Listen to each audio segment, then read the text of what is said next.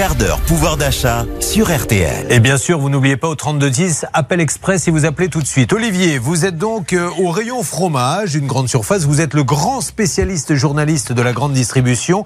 La tartiflette, c'est bon. En plus, je pense que c'est un plat qui n'est pas très onéreux, mais sur lequel on peut en plus faire des économies. Expliquez-nous. Eh oui, on peut faire des économies sur, sur sa tartiflette. Déjà, peut-être un, un, petit mot d'histoire que vous ne savez pas. C'est une recette qui est euh, très connue des consommateurs aujourd'hui. Elle est très récente. Elle a été inventée que dans les années 80, alors que, vous voyez, on a cette impression qu'on en mange depuis toujours. C'est les producteurs de reblochon qui ont eu l'idée de créer la recette de la tartiflette. Pourquoi? Pour nous faire manger du reblochon, puisque la recette de la tartiflette, hein, je vous la fais courte, mais il faut des pommes de terre, il faut des oignons, il faut des lardons, il faut du reblochon et un fond de vin blanc avec modération évidemment.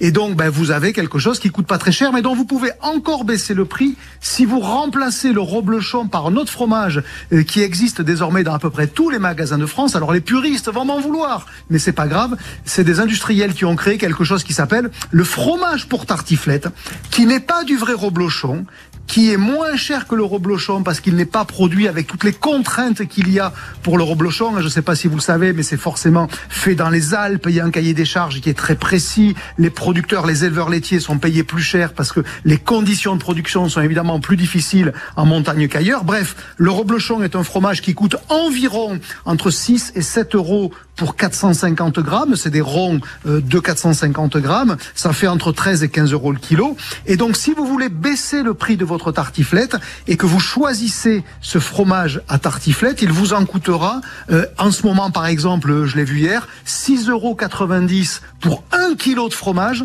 Un kilo de fromage chez Aldi, par exemple, mais vous le trouvez dans toutes les enseignes. Ce qui veut dire que vous allez pouvoir diviser le coût du fromage de votre recette par deux. Alors évidemment, ça sera pas le verré reblochon dedans, mais euh, je vous mets au défi quand même, Julien et toute l'équipe, une fois que le fromage est fondu, de pouvoir détecter s'il s'agit de vrai reblochon ou de, ou de ce qui s'appelle le fromage à tartiflette. Parce qu'une fois qu'il est cuit, le fromage, quand même, euh, c'est très difficile de reconnaître les différences de goût. Et donc, vous allez pouvoir faire, parce que j'ai fait les comptes pour vous, une tartiflette pour 4, c'est 1 kg de pommes de terre, 200 grammes de lardons, euh, si vous mettez 500 grammes de fromage, ça va bien vous caler déjà, hein, je vous le dis tout de suite, eh ben, ça va vous coûter moins de 8 euros. Ça veut dire 2 euros par personne.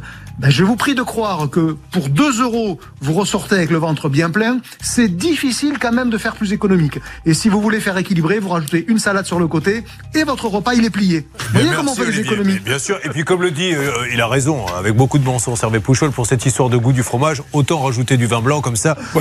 On n'a ni le goût des pommes de terre, ni du fromage qui ne nous intéresse pas beaucoup. évidemment. Avec modération. Mais bien sûr, lui qui euh, encore hier était au restaurant avec moi, il a commandé un coq au vin et il a prévenu le cuisinier, s'il vous plaît, allez-y mollo sur le coq.